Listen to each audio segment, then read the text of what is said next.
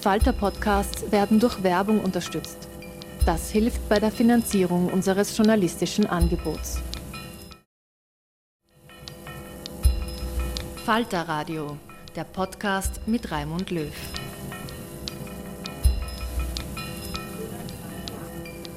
Sehr herzlich willkommen, meine Damen und Herren, im Bruno Kreisky Forum und im Podcast Falter Radio. Mein Name ist Raimund Löw und ich habe die Ehre, heute durch diese Sendung zu führen, die uns nach Moskau führt, in die russische Hauptstadt.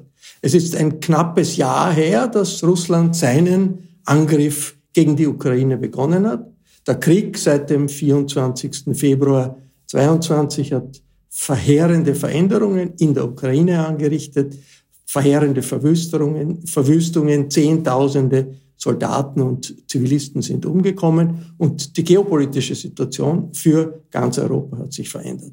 Auch Russland hat sich verändert durch diesen Krieg, äh, den der russische Präsident Putin vom Zaun gebrochen hat. Darüber spreche ich heute mit einem hochrangigen Experten direkt äh, in Moskau und dieses Gespräch werden wir auf Englisch führen. It's the time to switch to English. A warm welcome to Andrei Kolesnikov in Moscow. Hello, Andrei. Hello, good to see you. We are glad and we are honored to be able to talk to you from the Bruno Kreisky Forum in Vienna as well as from uh, podcast Falter Radio. Andrei Kolesnikov is senior fellow and chair of the Carnegie Endowment for International Peace. That's an international American think tank with many offices in different parts of the world and also in Moscow. Andrei uh, has written several books related to the political and ideological shifts in Russia. He's also a journalist, a colleague. So to say, he was managing director of Novaya Gazeta. And Novaya Gazeta uh, was a leading democratic newspaper for many years. Now it stopped publication last year in Russia. In this, uh, th- there is still Novaya Gazeta Europe coming out of Latvia. Uh, uh, Andrei, I hope we will be able to touch many aspects of the situation in Russia. Our title we, we have chosen is The Mood of the People and the Behavior, behavior of the Elites. But to start, uh, what for you is the most dramatic element of change in Russia that the people of Russia have experienced this last year? That's a very good uh, question, such an existential one, such a uh, fashionable word here existential. Everything is existential right now. And really, it was a big change uh, in everything, in the perception of reality, in, in the behavior of people, in expressing uh, opinions, expressing uh, themselves, uh, in the behavior of the authorities, despite the fact that we lived uh, for many years uh, in, in, in an authoritarian state. Despite this fact, uh, it was kind of a red line, kind of a new stage, new period of the life of this regime after the February 24, 2022 it became uh, more uh, cruel and became more sincere, let's say, without any kind of um, uh, any kind of des- desire to hear anyone in this society. To uh, Putin became a real autocrat. Uh, I would say that right now we have even some elements of uh, the totalitarian state so many denunciations uh, in the behavior of people who are supporting the war, for instance, so many obligations for teachers in school, for instance. Uh, uh, I mean, uh, uh, I mean, a special lesson for children uh, talking about something important. the important is for, for sure propaganda, cliches, etc., etc. and this is a bit another society, which is which is more obedient uh, which is ready to uh, accept uh, different uh, propaganda cliches from the very top, uh, from television primarily. And people are trying to justify. I mean, the majority of people, not all, not all Russian people, the majority wants to justify the actions of, of top authorities, to justify the special operation, the cruelty, this is a psychological, uh, let's say, block for them, uh, how to avoid uh, moral responsibility. And you know, sometimes when I'm exchanging notes uh, with my colleagues, uh, we're referring to to the psychological and uh, um, another experience of the Nazi Germany because when we're reading books about uh, everyday life in Germany in 1930s, uh, we see to some extent ourselves how we're trying to adapt to the situation. So this is maybe the main uh, change and very sad change. You're uh, now in your home office in, in Moscow. Is, is that correct? Physically for uh, viewers to understand where you are? Uh, yes, uh, I'm physically in Moscow. Um, there was a Carnegie Moscow Center which has been liquidated in April. We lost our uh, office, and uh, uh, this word chair in my in my credentials. This is not the right word because I am not a chair of uh, of a former program of Russian domestic politics. Right now, I'm simply a senior fellow who works directly with our headquarters in, in, in, Washington. And you you have been uh, labeled a foreign agent. Is that correct by the authorities? How did that happen? What kind of consequences did that have? Uh, yeah, that's right. Uh, I've been labeled uh, in the end of December. Uh, there are 500 of us, uh, I mean, including organizations, including journalists, including politicians, sometimes think, tank, think tankers like me this is a very unpleasant status with a lot of uh, responsibilities, accountancy, recording of your uh, actions, incoming money, expenditures, etc., etc. Uh, it, it is humiliating, like kind of a yellow star or something. You must label yourself uh, in your social media and uh, media who are publishing you. Uh, Russian media, I mean, they have to make kind of a special plaque that you are a foreign agent. So it's it's extremely unpleasant, and uh, uh, it creates to some extent uh, more risks, uh, political risks. But you can uh, publish articles in the Russian media. In how far are you restricted by the legal requirements linked to the war situation in what you say and what you write? I can publish, yes. Uh, I can publish, I can uh, broadcast with uh, this special labeling, uh, but I can't, for instance, be a professor somewhere in universities. It's impossible for me. I can't work with, uh, for instance, as a teacher or, I don't know, organizer of enlightenment uh, events with children. So there are some prohibitions in that sense. You use the word war here, so we have heard that and read that uh, the Russian authorities didn't allow uh, the war in Ukraine to be called war. It has to be officially called a, a special military operation. Is that still applied? Is, the, is that still implemented? Or uh, do also does, does Russia uh, as, as a society realize this is a war, a terrible war with huge dis destructions and a catastrophe? Yes, uh, people understand it for sure, and they understand that this is a real cruel war, and propaganda uses this word. If uh, I will use this word, uh, in that case, I could be persecuted, but Putin can use this word, Minister of Foreign Affairs can use this word, uh, everyone uh, from the very top.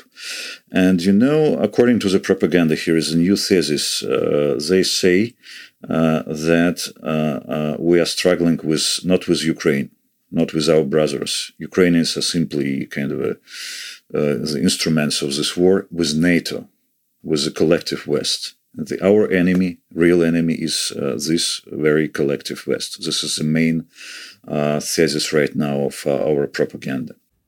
Uh, how would you judge the attitude of uh, the population to, towards the war? We often have this impression where there may be 15% of, of Russian society is enthusiastically pro war, maybe 15% against, and the rest is somehow between and would follow whatever uh, Putin says and, and, and Putin does. Does that reflect the situation according to you, and, and how did it evolve in these last uh, months? Uh, if you are talking about big figures, the figures of sociology, this is true. Uh, but uh, the amount of people who are definitely supporting this war, it is uh, uh contracting all the time. For instance, uh, several months ago, the figure was 52%. Right now, it's 41, as for December of 2022. Uh, I mean, definitely, there is a big group of people who are rather supporting this war, but they are hesitating. They do, they don't have their own opinion. Uh, they prefer to to say during uh, focus groups, "Okay, I'm a small small person. Maybe Putin knows better. Uh, right or wrong, this is my country, etc., etc." All this psychological blocking of bad information and justification of yourself uh, and um, the standard and stable figure uh, of people who are who were against Putin, who were against this regime, all, all those people are against uh, this war. This is around 17, 18, 20% uh, uh, of the population, of respondents, rather to say. And they're very different. But if we'll uh, say about the whole amount of people at the scale of the whole Russia, it means that millions, millions of people are against this war and uh, maybe they are not uh, protesting openly. It's it's very dangerous for people right now in Russia, but um, youth resistance uh, or uh, expressing themselves uh, in any other way, uh, this is also very important. And here is the fact of the accumulation of discontent with Putin in, in, this very group of people. we have seen last fall when well, there was the, the mobilization coming from uh, the government. A lot of pe young people left the country because they didn't want to go to war. There were also some protests against uh, uh on the in the streets, uh, rather significant protests in the streets. What's left from from from from these signs of of uh, civil society? Is the civil society sort of exist under these co conditions in Russia? Yes, the civil society is still here and if we'll take the statistics of the persecution of people on the ground of discreditation of the army, uh, fakes about this war, you will see that uh, there are thousands of people who are uh, persecuted on the ground of the administrative law or even on the ground of uh, criminal law.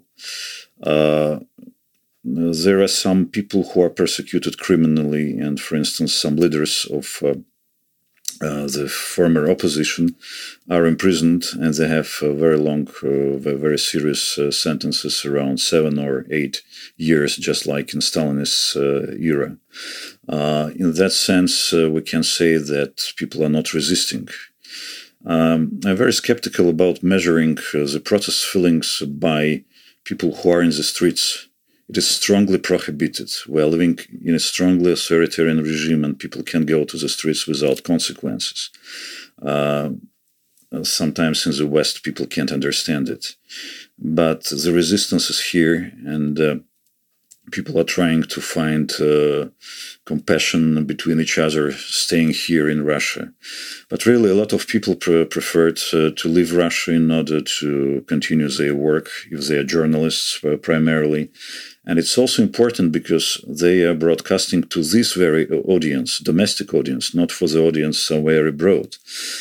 Uh, and uh, their function is extremely important. I mean, all those people who left the country and uh, who are continuing to work as, as journalists primarily.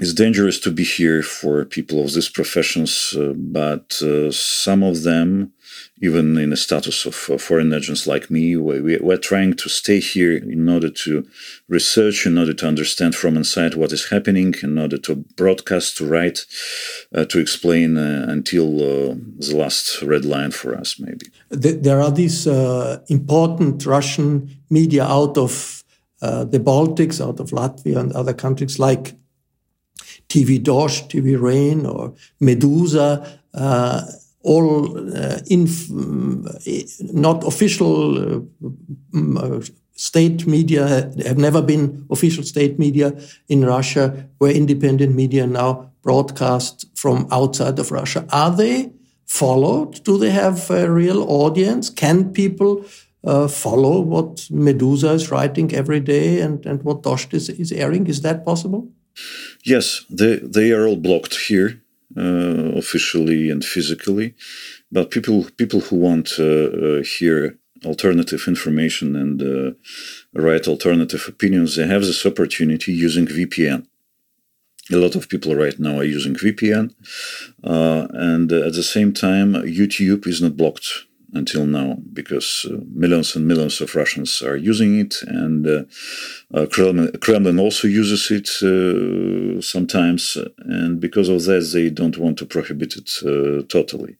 And this is one of the main sources of information and, and opinions for for Russian domestic audience. People are broadcasting via via YouTube uh, from abroad, from Riga, from Amsterdam, from Warsaw, etc., etc. And uh, these YouTube channels are very, very popular among uh, Russians uh, here.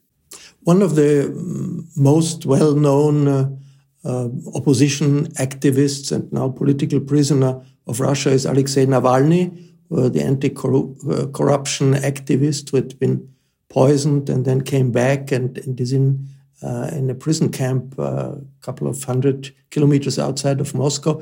And he uh, seems to be in, in, in, big danger. His health seems to be in danger, but he is uh, airing anti war positions in a very strong and clear way, despite the fact that he had been close to some Russian nationalists uh, before. How significant is this stance of uh, Alexei Navalny and how, how, how is he, he really in danger now? Yes, he's really in danger, and um, I would say that uh, this is a real problem, and um, he's a real hero in that sense. Uh, he's consciously resisting. He's trying to survive. Uh, to say the truth, they're trying to kill him they poisoned him and he survived and they punished him uh, for uh, the survival. Uh, yes, he had very contradictory vision of the world uh, many years ago, but uh, I followed his uh, evolution, political evolution. Now he is really a liberal, pure liberal and pure democratic politician. Not to mention that his team is extremely efficient. they're continuing his, his work. Uh, but at the same time, for sure, when he was free, when he was an organizer of meetings and uh, different uh, events in the streets, etc., etc., he was more visible. He was more popular. Now he don't have such an opportunity to be vocal, to be to be visible, and um, of course, because he's in a cell, in, in imprisoned in a cell, and he, can communicate through his lawyers, right? They can, they can meet him and they give they give tweet on tweets on social media. They they give his opinions transmitted to the public. Yes, uh, he does it just like Ilya Yashin and Vladimir Kara-Murza. They also do it. I don't know the technology, but they can do it. Uh, but uh, again, uh, he lost a part of his audience because uh, because of this fact of um, not being so, so vocal, and um, not to mention that the mood of the population is gloomy. They do not pay so much attention to the corruption issues, to the issues of uh, how all those people, all those decision makers are making policy uh, right now.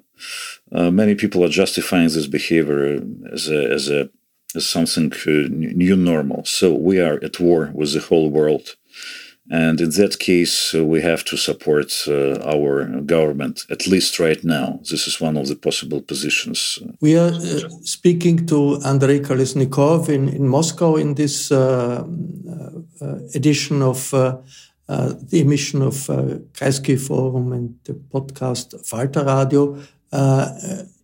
I wonder, after all that we have, we have discussed now, there is a discussion in Europe in how far Russia as a society should be considered responsible for this war and for, for the destructions. Many voices, particularly in the Baltics, also in Poland, would say uh, Russia, also Russians who may not support actively the war, they are co-responsible because they don't uh, didn't stop it. It's uh, what is your reaction to this kind of uh, positions? I can't agree with it because, uh, again, as I said, um, millions of people are against it, uh, against this regime. Uh, thousands of them are uh, struggling with the regime or resisting to this or that way. Uh, so uh, all those people, they don't have any guilt. Uh, they always were against this regime. Who is responsible for it? Uh, our elites, who have got accustomed to live uh, quite good, a part of middle class, who really didn't pay a lot of attention to to the political issues because in big cities like Moscow, St. Petersburg, uh, cities with millions of inhabitants, uh, people live, lived quite good just like in any other uh, European capital. And they still do. They still do. Uh, to some extent, a bit worse, but uh, they still do, yes. Uh, and all these people said, uh, What is democracy for? We are living quite good, uh, especially in Moscow. It was a typical position. everyone admired Sobyanin as a very efficient manager, as a mayor of Moscow. So we had very the best restaurants, the best cinema premieres, uh, the best theaters, etc., uh, etc., et best salaries. So, without any kind of democracy, but it found out if you do not uh, rotate the power, you will have at the end of the day uh, this kind of regime and this kind of war, which, and this kind of leader who smashed all your achievements in the past the, I mean, that's the dramatic contradiction of the situation, of course. In Kiev and, and uh, uh, the Ukrainian cities, it's destruction, death, and, and uh, uh lack of electricity and, and, and fear uh, to, to be targeted by bombings. And in Petersburg and in Moscow, it's more or less normal life goes on. How, I mean, the absurdity of this situation is that in the consciousness of Russian society present? Yes, uh, and at least uh, in the milieu, in the community of people who are trying to understand what is happening, who are against this regime, this is a permanent discussion about collective guilt and collective responsibility. Uh, I would say more that we sometimes we are witnessing quarrels between people who left the country, and they accuse people who are still staying in the country that they are traitors of democracy and they are supporting, uh, in that sense, uh, Putin. But people who are staying here accusing, uh, in their turn, people who left and people people who are staying here are accusing people who who, who are abroad. Uh, they say you, you can't do anything significant from abroad. You must, let's say, help us to survive, uh, to express compassion, etc., etc. But again, when we are talking about collective responsibility, it's really more about the cynical uh, layers of the society who lived quite good and supported this regime because this regime gave uh, them uh, this prosperity. the other part of the society, poor people or uh, people with, low income, uh, lower middle classes, uh, they are more or less conservative, and they tend they tend to support Putin as, as their real leader. The, this year of, of, of, military operation of war has caused also on the Russian side, a lot of casualties, thousands, thousands, maybe 10,000, uh, 10,000 of dead soldiers, wounded soldiers. This growing number of casualties, does it have any effect on the attitude of the society towards the war? Yes, a lot of people uh, are, are, feeling that uh, this is um, this is horrible, and the mood is gloomy, and the feeling of anxiety is very high. But um, the bad thing is uh, that uh, big layers of the population they decided to support Putin until the end, and there are groups of very aggressive conformists, not simply passive conformists. Oh, this is a trouble, but we have to support our leader because we are at war with the West, etc., etc., etc. But aggressive conformists, they appeal to more cruel war, to, to, to, to, the total war in the proper sense of the word. And uh, uh, I would say that morally, part of society really changed uh, their minds and uh, they are supporting war as war. I can't uh, say what share of the population it is, but at the same time, I know that there are a lot of uh, people who do not feel compassion to people, to empathy uh, to victims uh, of this war from the other side, from the side of Ukrainians, but from the uh, from our side as well. and they feel kind of they want revenge for for victims from the from our side among mobilized people because the statistics uh, of uh, different losses uh, is quite high, even official statistics. it is really higher than during, for instance, the Afghan war which was also quite important for national consciousness and undermined uh, the grounds. In the time of the Soviet Union, that was the Brezhnev yeah. Politburo yeah. who had decided to invade Afghanistan, yes. But now it's more serious than during the time of uh, the Afghan war. I mean, from the point of view of uh, losses. Uh, I think it's very important what, what you say that there is a cult of war in parts of the uh, elites, uh, uh, something that we in, in, in Europe, in Germany, experienced, of course, at the beginning of, of the last century, cult of war. We, we have these pro-war factions in the leadership. The Wagner Group and the leader of the Wagner Group, Mr. Prigozhin, or also the uh, Kadyrov, the uh, Chechnya leader. Uh, they seem to be uh, critical of the military leadership. Uh, in your view, are these uh, forces that are instruments of Putin, of, of, of, the Kremlin, or are they potential competitors with Putin and, and even adversaries of, of, of the Putin leadership, these hardliners? I think that both uh, options are plausible because, uh, on the one hand, uh, they behave like kind of independent players with their own information policy. They're criticizing official army, etc., etc. But on the other hand, I would say that Putin always tries to control all the elite groups. Uh, this is his interest uh, to to initiate quarrels between them, to initiate conflicts. But he is an arbiter for them. He is the top person, and uh, they are appealing to him at the end of the day. And I'm sure that Prigozhin is under control. Now he's very useful for Putin and very efficient from his point of view as a supplier of uh, mm, of the cannon fodder, uh, to say the truth. Uh, and in that sense, uh, he also very useful for Putin as a person who criticizes official is criticizing official army and uh, army keeps uh, itself on its toes. In that sense uh, this is the interest uh, of putin to, to balance different clans uh, around him. But again I, I, don't see any kind of uh, disbalance between these groups.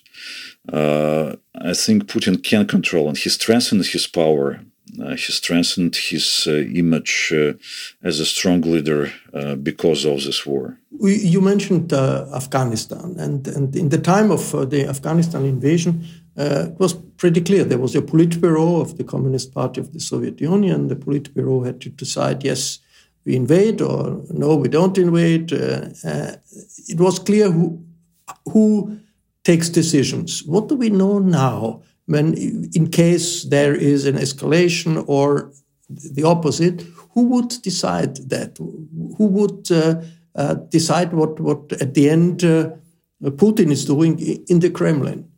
On the one hand, this is a strongly personalistic system, as always in, in Russian and Soviet history.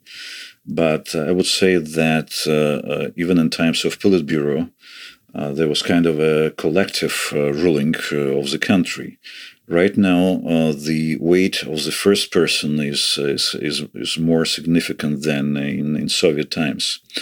Uh, at the same time, he has very uh, strong, uh, small uh, group of um, uh, supporters like Patrushev, for instance, uh, who plays the role of the main ideologue of this group. Bortnikov as the head of FSB, uh, for sure the uh, the bosses of uh, of the army, uh, and some more people, and they have. this is not simply Soviet or old-fashioned consciousness. In the center of their ideology, the idea of empire is the main point, is the cornerstone, the idea of the glorious past. They reject uh, Soviet Marxist ideology. Uh, they are more about Russian nationalism and uh, Russian imperialism and Russian history in their personal interpretation. uh, this is what important uh, for them. And I think these people can make uh, this decision. yes, Kovalchuki brothers as well, who were, uh, as uh, some people say, the initiators of this campaign. so very narrow group of people. But the main question is how elite, which is more or less modernized, obey it so lightly to these horrible people. Uh, there have been in the last uh, days even uh, changes in the military leadership uh, of this uh, campaign, rather abrupt changes. Now it's the chief of staff Gerasimov, who is now also responsible for what's going on in the war.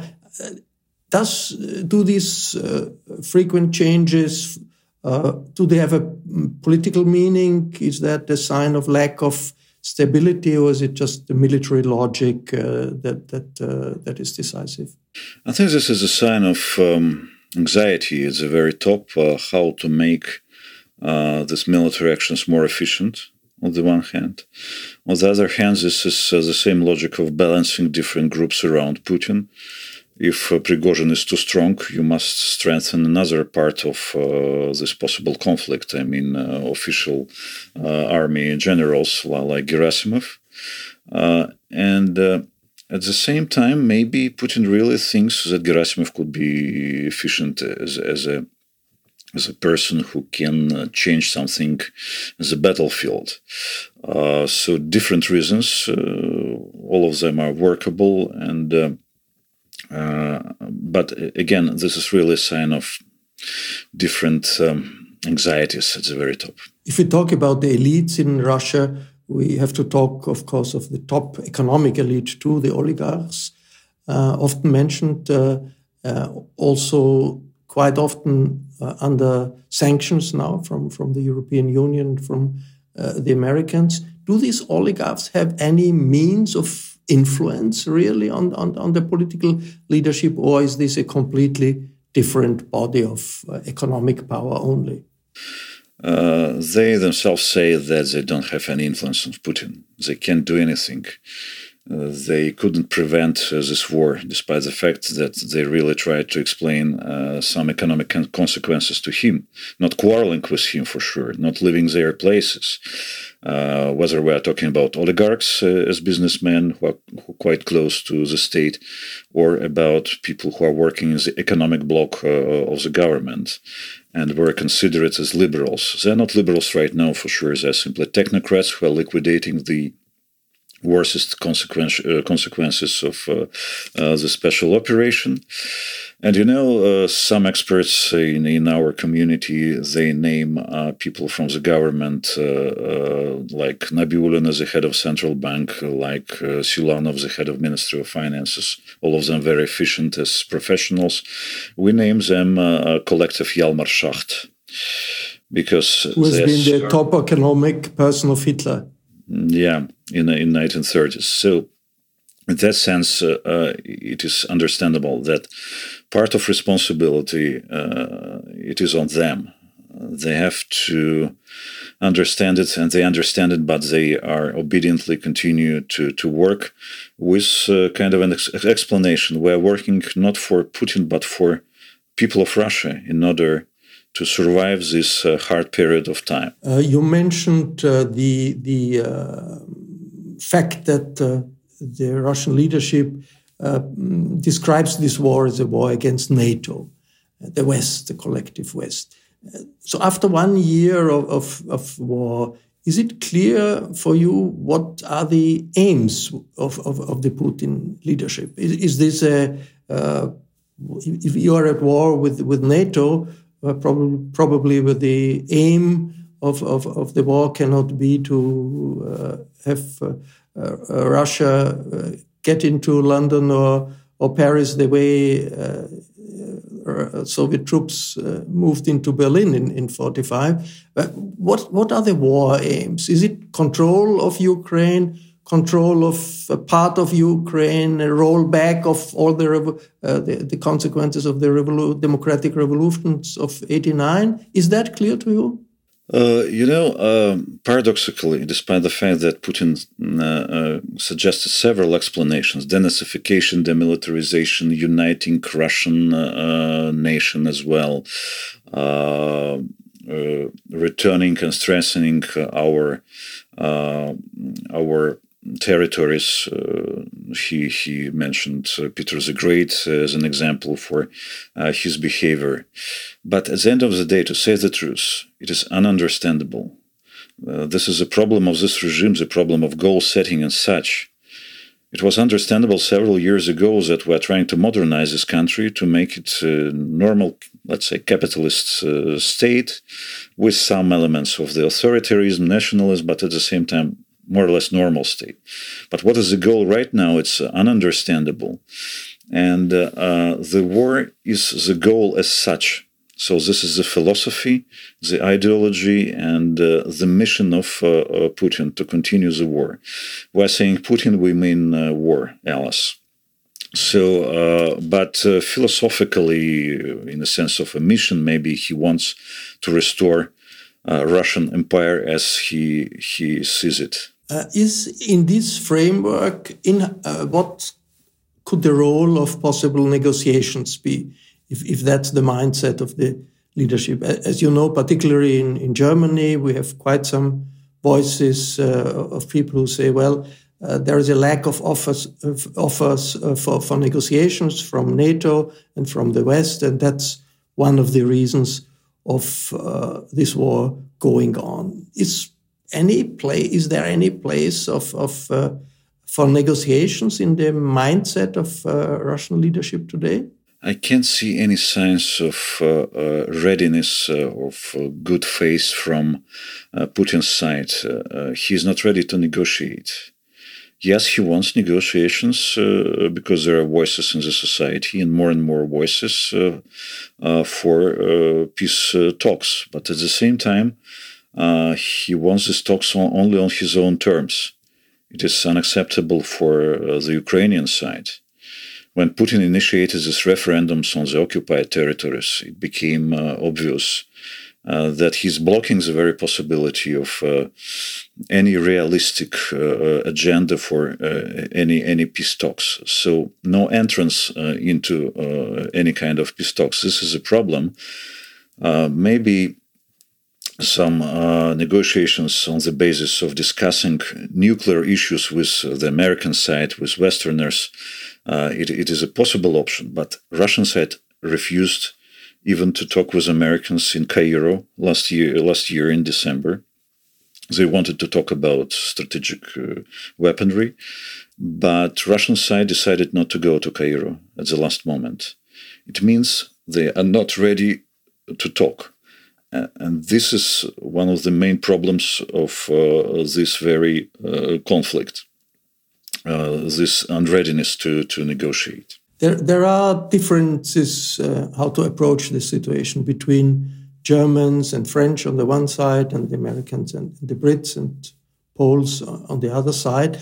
And one of the arguments that probably uh, would would come from a French and and, and German uh, government position. And probably when we, we have Macron who speaks to Putin and we have Scholz who speaks to Putin, I guess there, there is a logic behind that.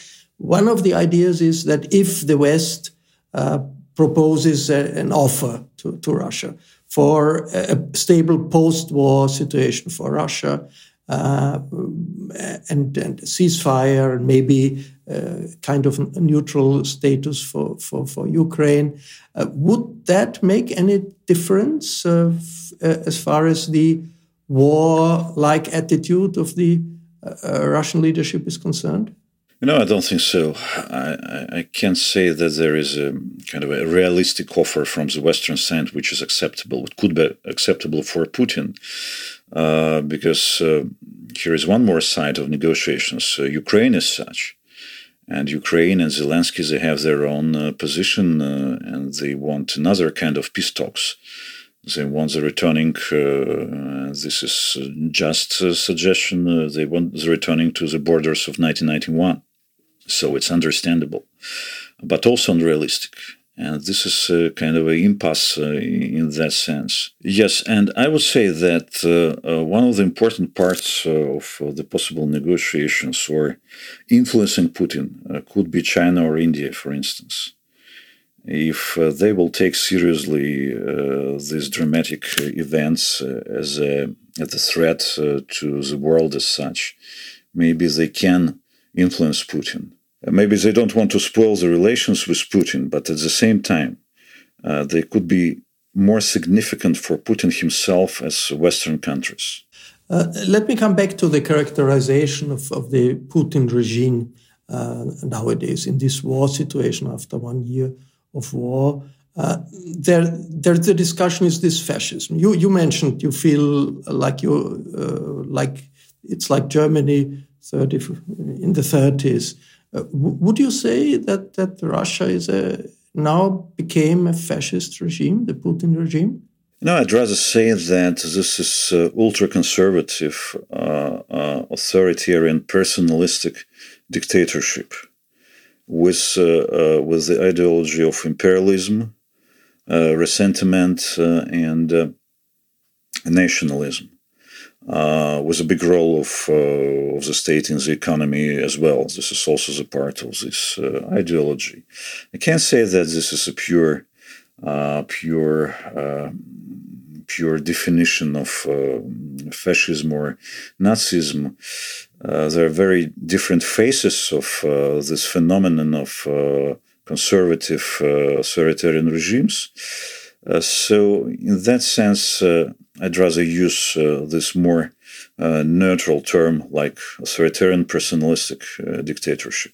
If war is uh, has such an important uh, place in the ideology of, of the leadership, uh, does that mean Putin is preparing Russian society for several years of war? We have we are now one year into the war with Ukraine. Is, is Putin preparing Russia for two, three, four, maybe five years of war going on the way it's going on now?